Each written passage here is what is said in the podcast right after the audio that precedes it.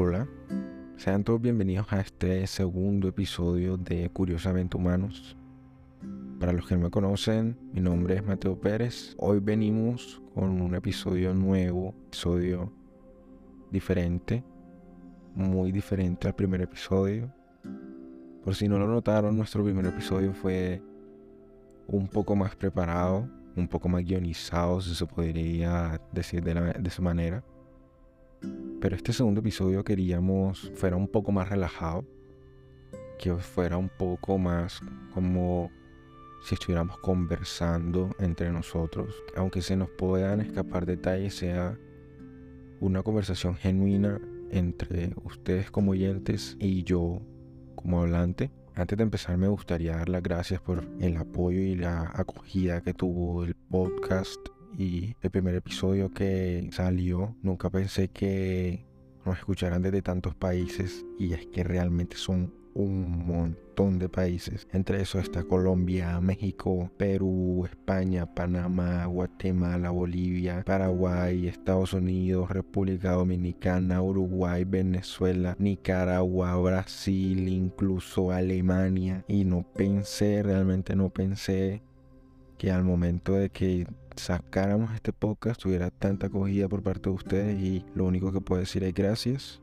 porque a la larga esto es un espacio que es para yo poder expresarme y poder desahogarme y poder compartir mis pensamientos con ustedes. También me gustaría que este espacio fuera de ustedes y ustedes también se pudieran desahogar y de esto se basa este episodio del día de hoy. Quisiera poder tomar este espacio para leer una serie de preguntas que ustedes me dejaron exactamente en Twitter. Entonces me gustaría tomar este episodio específicamente para hablar más acerca de ustedes, dar mi opinión acerca de algunos temas, responder sus preguntas, sus dudas. Quiero que sea un podcast un poco más relajado. Quería que decirles que quise hacer todo esto ambiente un poco más ameno, un poco más relajado también para mí. Incluso estoy ahora mismo acostado en mi cama que quise hacerlo lo más cómodo posible. Así como a veces me siento a hablar con amigos por llamada, pues así igual quise hacer este podcast acostado en mi cama, relajado, contarles mis pensamientos, lo que pienso acerca de las preguntas que ustedes me dejaron. Bueno, yo sé que venimos de Semana Santa. En los países latinoamericanos creo que solo dura, en el caso de mi país solo dura una semana. Espero que hayan podido pasarla súper bien para las personas religiosas que hayan podido conectarse eh, en su religión, para las personas que no son religiosas y viajaron Espero que hayan podido eh, haberla pasado súper bien con su familia, con sus amigos, con su pareja, solos. Y quería comenzar este podcast leyendo sus preguntas. La primera pregunta es de Daniela y ella pregunta, ¿qué significa el amor? Ok, es una pregunta muy profunda, muy amplia, pero trataré de resumirla a lo que yo pienso que es el amor y trataré de expresarlo de la mejor manera. Para mí el amor se basa en la aceptación. Cuando tú amas a una persona, decides aceptar cómo es la persona, decides, decides aceptarla con sus errores, con sus defectos, con su parte bonita y con su parte fea. Decides amarla tal cual como es y no la juzgas ni tampoco buscas cambiarla para que ese amor sea de la manera que tú quieres. Tú amas a una persona tal cual como es y para mí eso es el amor. El amor es poder complementarse, respetar cómo es la otra persona, amarla tal cual como es y poder complementarse entre sí y armar ya estas historias bonitas que siempre salen a relucir a lo largo de nuestras vidas. Entonces, para mí eso es el amor. No quiero extenderme como mucho tal porque yo sé que es un tema muy amplio y yo realmente considero que para mí la respuesta más acertada es dando una respuesta concisa.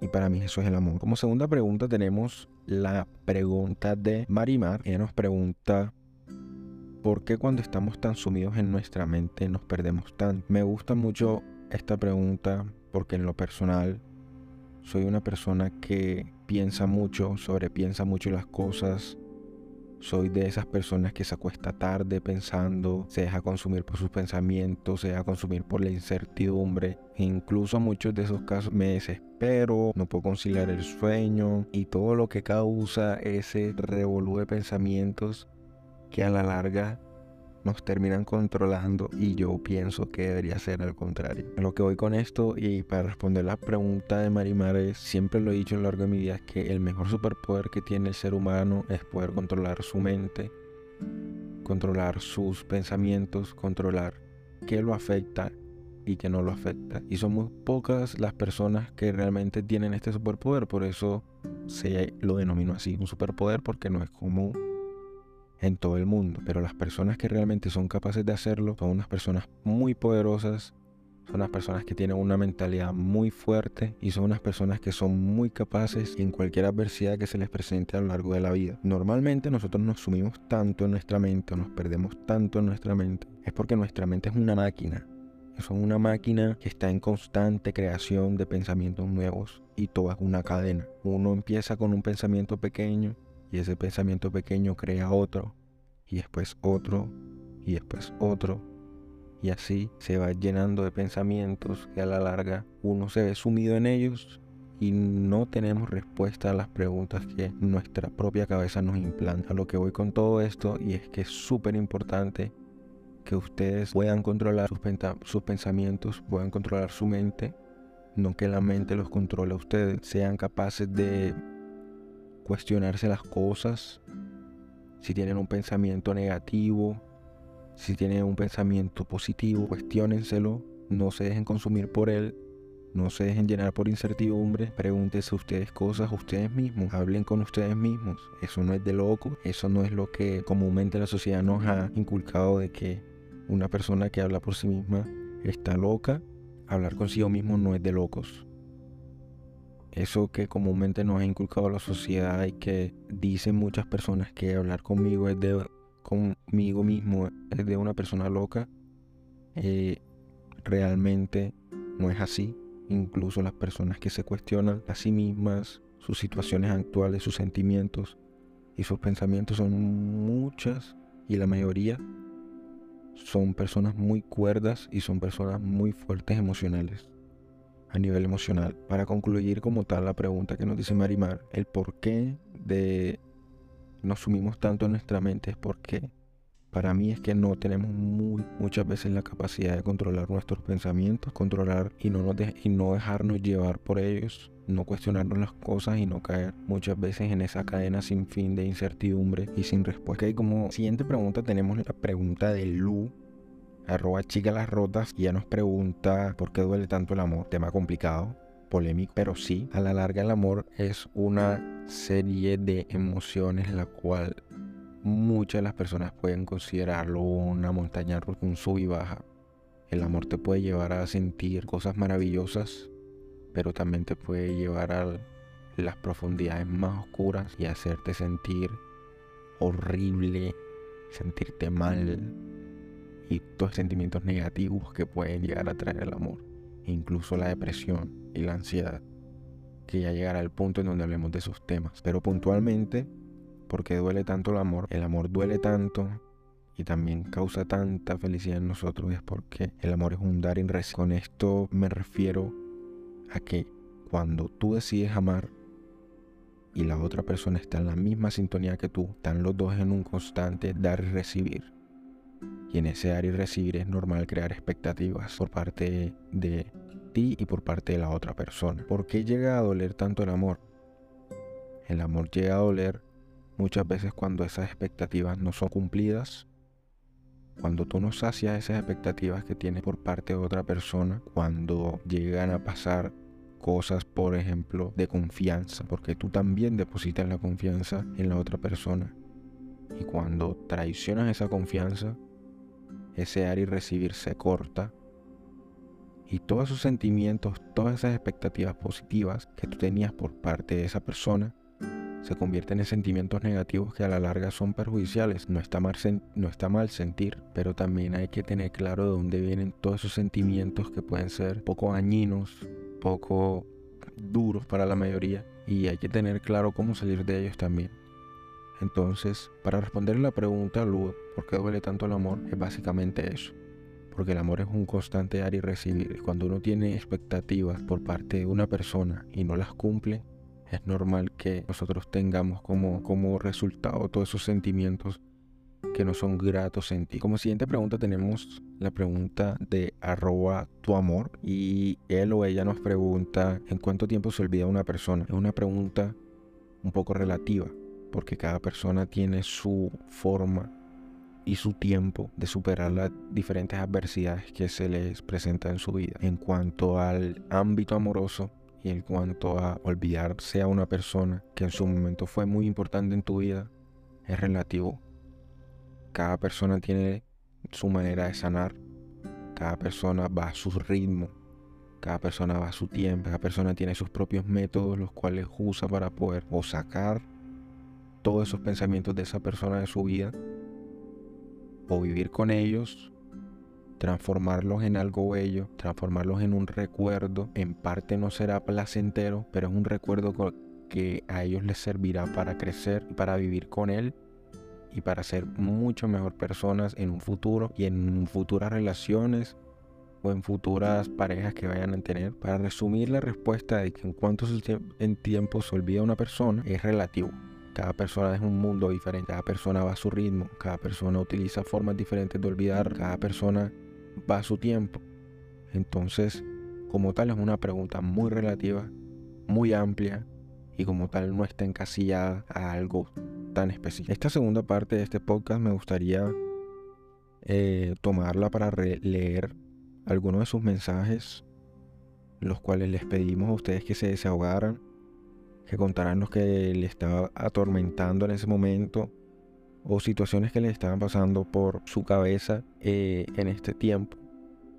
Eh, también me gustaría, antes de iniciar con este espacio, que si les gusta mucho esta dinámica, si les gusta mucho que nosotros respondamos sus preguntas, que ustedes se puedan desahogar con nosotros, háganoslo saber déjenos un comentario, lo tenemos full en cuenta, muy en cuenta tenemos sus comentarios y puede que tomemos esto como un espacio permanente semanalmente en el que ustedes puedan enviarnos sus preguntas, en el que ustedes puedan enviarnos eh, sus reflexiones, desahogarse, pedir nuestra opinión acerca de un tema que les está ocurriendo y nosotros con mucho gusto estaremos abiertos a compartirlo con todos ustedes y a dar nuestras opiniones eh, acerca de esos temas. Bueno, para empezar esta parte, eh, quería decir que nos llegaron un montón de mensajes. Un montón, son demasiados mensajes. Y obviamente para mí se me hace completamente imposible leerlos todos. Cuando digo un montón son más de 2.000 comentarios que recibimos. Y obviamente eso se hace inhumano leerlo. Pero créanme que cada vez que tengo un tiempo libre o un espacio, me tomo el trabajo de leerlo y de entender mucho más la mente humana, por lo que pasa cada persona. Y cada vez me doy más cuenta que es muy común sentir sentimientos que yo creía que solo sentía yo, o en algún momento pensé que solo lo sentía yo, y ahora me doy cuenta que es mucho más común, es mucho más normal, porque todas las personas sienten de cierta manera a lo largo de su vida sentimientos que otras personas también. Entonces, para empezar esta parte, me gustaría leer esta primera, este primer mensaje que, me, que nos envió Paola. Me captó la atención porque más allá de ser un mensaje contando cómo se sienten eh, negativamente, es como en su entorno. Bueno, el primer mensaje es de Paola, arroba pauts, con Z al final. Y ella nos envió un mensaje en donde dice, ser mamá no es un trabajo fácil. Tengo tanto miedo de no estar haciendo las cosas bien, pero sé que uno aprende poco a poco y espero poder darle a mi hija todo el amor, seguridad y confianza que yo no tuve. No sé si Paola sea una madre joven, pero lo que sí puedo decir es que es una madre primeriza. Y ella tiene razón en que ser papá o ser mamá no es un trabajo fácil. E incluso es un trabajo que al inicio es de experimentar. El primer hijo siempre será un como un experimento. Tendrás experiencias nuevas para ambos, tanto él como hijo y tanto tú como padre. Y cometerás muchos errores a lo largo de todo el camino de padre, pero todo tendrá un propósito. Y ese propósito será con el, por el beneficio de ese hijo o de esa hija. Así que desde aquí te envío un abrazo súper fuerte, las mejores vibras para esta época y esta etapa de tu vida que sé que puede que no sea muy fácil, que sé que puede que tengas expectativas muy altas, pero recuerda algo, ningún papá es perfecto, ningún papá no comete errores, es normal cometer errores. No te agobies si cometes un error con tu hijo tu hija, no te presiones, lleva las cosas con calma eh, y al final todo saldrá bien. es un proceso muy bello, disfrútate la época y la etapa de ser madre, disfrútala. Si tienes a tu lado tu pareja, disfrútala con tu pareja. Lleva todo ese proceso en beneficio y en pro de tu hija o de tu hijo. Y vas a ver que al final tendrá unos resultados muy positivos. También me gustaría eh, decirte que no te agobies con problemas de inseguridades o confianza que tú pudiste tener en alguna época y crees que eso se le va a pasar a tu hijo. Mientras tú tengas claro qué es lo que quieres para él, siempre buscarás las alternativas para poder transmitirle un mensaje positivo a él y él tenga la capacidad de no cometer los mismos errores que cometiste tú como madre en un pasado. Así que no te presiones. Cada día trae su afán. Y yo sé que podrás llevar esta nueva etapa de tu vida a otro nivel. Podrás llevarla de la mejor manera. Y yo sé que serás una gran madre. Bueno, como siguiente mensaje tenemos el mensaje de arroba Jorge Zetao. Él nos envió un mensaje desahogándose y nos dice, Ojalá me hubiera dado cuenta de muchas cosas antes de no haber repetido los mismos errores un chingo de veces. Y ahora tener que estar, pagando con procesos bien largos para poder estar bien. Eh, con esto busco darte un consejo, Jorge. La vida se trata de eso. Cuando uno va muy precavido en la vida, cuando uno va muy cerrado en la vida, se convierte en una persona muy fría. Y una persona muy fría es una persona que no se permite sentir. Y con esto hablo más allá de lo emocional. No se permite sentir experiencias nuevas, no se permite sentir eh, eh, relaciones nuevas, no necesariamente amorosas, sino de amistad o incluso de probar algo nuevo. Cuando tú vas tan precavido en la vida, ocurre ese tipo de cosas, te cierras tanto que va a llegar el punto en el que vas a ser una persona tan fría que va a ser imposible que tú vuelvas a poder sentir de la misma forma. Con esto no voy a que no vayas precavido a muchas cosas de tu vida, sino que no pierdas o nunca pierdas esa fe esa, esa luz que uno muchas veces ve en la oscuridad. No te, no te cierres, porque eso se trata la vida también de depositar un poquito de confianza en las situaciones que nos rodean y esperar, obviamente, lo mejor de ellas. Y aunque muchas veces no pase o no ocurran cosas positivas de ellas, siempre de las cosas negativas se puede rescatar algo positivo. Siempre de, las cosas malas se puede rescatar un aprendizaje, algo que tú no harías. Y siempre, pero siempre Jorge, trata de ser mucho mejor que lo que te ocurre alrededor. Si te ocurre algo malo, no te dejes abrumar por eso y sé mucho mejor que eso.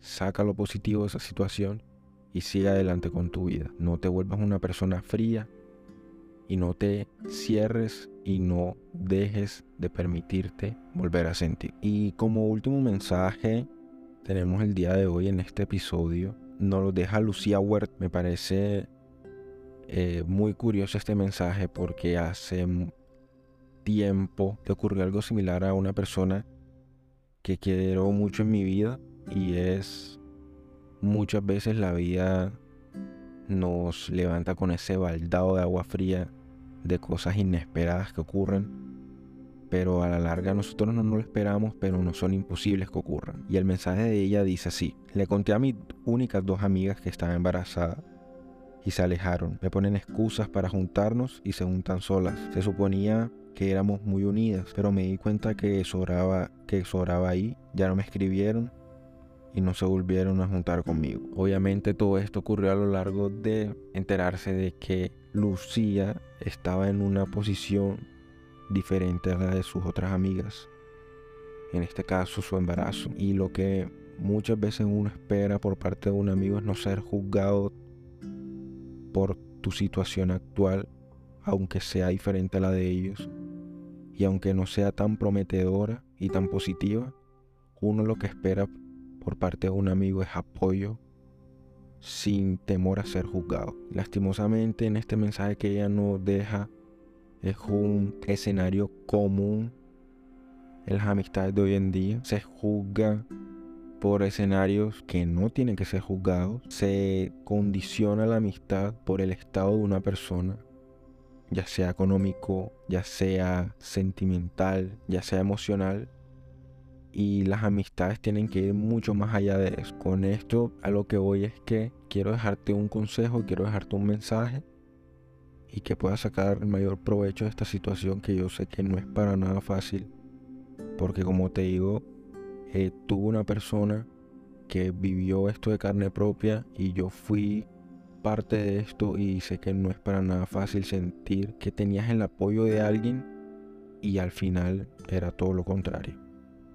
Así que a lo que voy con esto es cura tu herida, date tiempo para ti sola, ámate a ti misma y llegará el momento en el que la vida te cruce con personas que realmente si se preocupen por ti, no te juzguen por tu estado, no te juzguen por tu entorno, pero más que todo eso, sé tú mucho mejor que esas personas. No pagues con la misma moneda, ten el valor de decir que fuiste mucho mejor que ellas y las próximas amigas que te encuentren en la vida o te cruces en tu camino tengan el privilegio de decir que eres una de las mejores amigas que han tenido porque tú no juzgas su estado, tú no juzgas cómo es su vida y no condiciona como tal la amistad que tú le brindas a ellas y viceversa. Entonces, en este tiempo, lo que te aconsejo es que date tiempo para ti, sana, asimila tu situación y ya a lo largo del camino, yo sé que volverás a encontrar más amigas bueno, y con esto finalizamos este episodio de este podcast. Realmente me gustaría saber qué opinan de este nuevo formato. Me gustaría saber si les gusta este tipo de espacios en donde hablamos un poco más relajados, donde tenemos la libertad de decir las cosas sin preparación previa, de poder responder sus preguntas, de poder tener ese espacio donde ustedes se puedan desahogar contar sus problemas sin temor a ser juzgados, sin temor a, temor a sentirse señalados. Eh, me gustaría saber eso y por favor déjenlos en alguna de nuestras cuentas en redes sociales Déjenos ese pequeño comentario, que ese pequeño comentario nosotros lo tenemos muy en cuenta para futuros podcasts. Me gustaría mantener este tipo de episodios eh, a lo largo de las semanas. Me gustaría traer a la semana dos episodios mínimo de Curiosamente Humanos. Uno un poco más relajado, otro sí manteniendo el mismo formato del primer episodio. Y a la larga transmitir un mensaje positivo para todos ustedes que nos oyen a lo largo de toda Latinoamérica y a todo el mundo básicamente. Entonces nuevamente les digo gracias por estar ahí, por el apoyo que nos han dado, por el apoyo que nos brindan a diario en nuestras páginas. Por favor no se olviden seguirnos en Twitter y en Instagram como arroba sin escritos y arroba curiosamente o curiosamente humano podcast. Me encantó hacer este podcast así un poco más relajado. Siento mucha menos presión incluso conmigo mismo, siento que puedo hablar eh, más fluidamente de un tema, incluso decir realmente lo que es, es mi primer pensamiento eh, de acuerdo a un tema. Y listo, ese sería el segundo episodio de Curiosamente Humanos. Gracias por haber estado aquí.